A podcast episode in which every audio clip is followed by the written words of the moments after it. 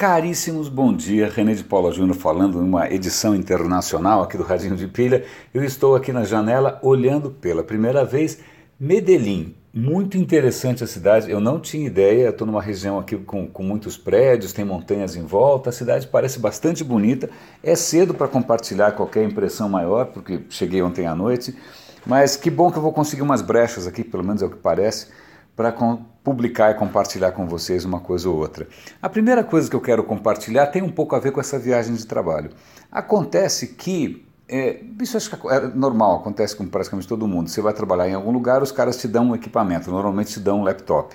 Né? Então, faz anos e anos e anos e anos que o, o, laptop, se eu tivesse um laptop pessoal, e, e, como eu tinha, ele acaba ficando encostado, porque você está usando o laptop da empresa. Aí quando você sai da empresa, você olha para o seu laptop, ele está obsoleto.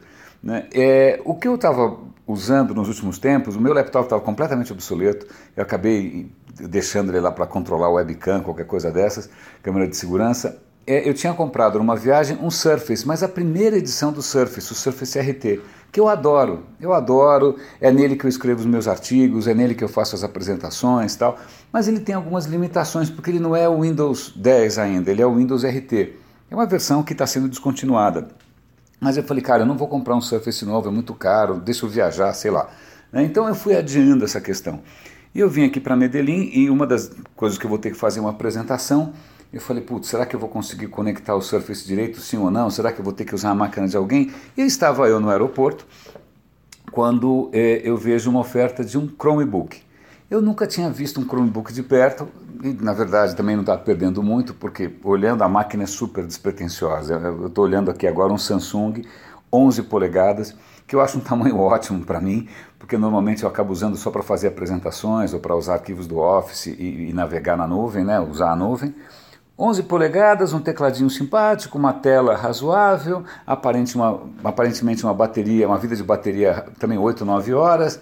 Eu compro, não compro, compro, não compro. Aí eu consultei uns amigos no Facebook e aí me deram uma série de, de feedbacks, de respostas. E eu acabei comprando o bichinho, ainda mais porque estava mais barato do que se eu comprasse em São Paulo.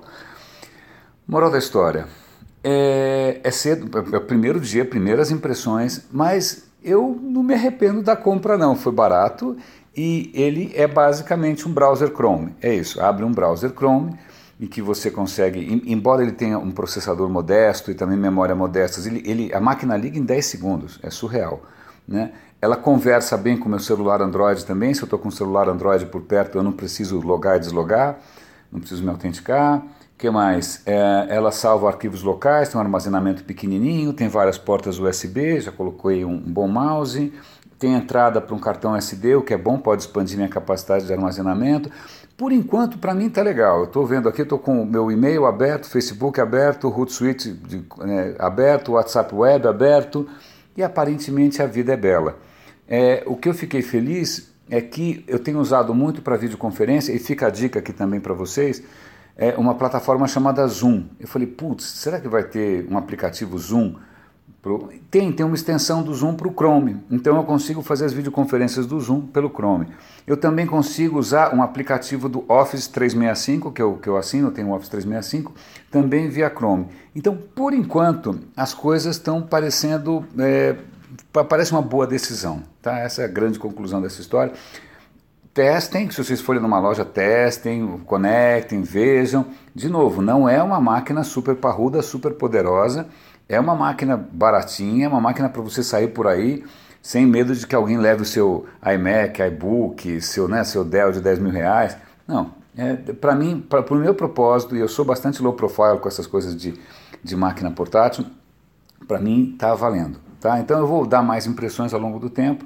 A única coisa que eu descobri é que sim, ele abre o PowerPoint que eu, que eu tinha preparado, mas o PowerPoint está tão colossal que ele, ele, ele, ele fala, cara, desculpa, algo tão grande assim não dá. Eu vou ver se eu consigo quebrar esse PowerPoint em pedaços e ver se ele funciona direitinho. Tem saída HDMI, o que já me deixou feliz. Bom, chega de falar do Chrome, é, essa máquina da Samsung, tá, tá, não tô, não é, isso não é jabá, não é posto pago, não é nada. Mas tem, acho que três coisas que eu quero comentar com vocês que são que me chamaram a atenção. Tá? A primeira delas é um artigo que saiu no Estadão esses dias sobre é, a ciência, o título é A Ciência que Surge com o Apoio do Cidadão Comum. ele, o artigo mostra uma comunidade de astrônomos amadores brasileiros que tem colaborado com projetos de astronomia internacionais. Por quê? Porque esses caras têm um equipamento razoável, têm muito tempo, né, é, tem ferramentas é, sofisticadas que, que, que, à disposição de todo mundo e muitas vezes esses cientistas, esses astrônomos caseiros, eles descobrem supernovas, descobrem cometas, né, e não só no Brasil, isso está acontecendo no mundo inteiro. Né? Eu vi outro dia um adolescente que descobriu uma supernova que ninguém tinha visto. Né? E aí ele, o artigo menciona também outras iniciativas parecidas, onde o cidadão né, funciona como cientista. Eu, eu achei isso super bacana, eu achei isso muito legal. Uma, um outro artigo que tem a ver com, com que eu sempre toco nesse assunto aqui, eu, eu comentei com vocês algum tempo atrás um livro que eu li chamado Tábula Rasa. Esse livro eu até fiz um review no, naquele meu blog de leitura que é o leiavaleapena.tumblr.com. Eu vou dar link para tudo, como sempre, tá? O que acontece? No, nesse Tábula Rasa, o autor indica, sugere que, né, que a ciência aponta para que a gente já nasce com algumas capacidades é, pré-programadas. Né? Algumas coisas a gente já são, são mais ou menos universais, porque todos os humanos nascem com potencial para desenvolver isso. Inclusive é, coisas que a gente poderia chamar de morais. Então tem um artigo aqui que acho que vale a pena dar uma olhada, é a tese de uns pesquisadores que na verdade é como se todo o nosso sistema moral interior, aquilo que nos torna humanos, tal, e que faz com que cada cultura seja diferente da outra, sejam baseados em cinco, chamemos de vetores, ou cinco eixos. Né? O primeiro deles é o que ele chama de, de dano e cuidado, que é o seguinte, que é a nossa tendência neurológica a a gente se apegar, a ter compaixão, a querer cuidar de quem foi machucado. Então, isso é uma tendência aparentemente universal. A segunda é justiça e reciprocidade, que é a gente tem um, um entendimento inato se a gente está sendo tratado uma maneira justa ou injusta. Né? É, isso também tem a ver com o senso de autonomia, com o senso de justiça, com o senso de liberdade. Curiosamente, isso não é exclusivamente humano, tá? Muitos animais têm um senso inato de justiça também.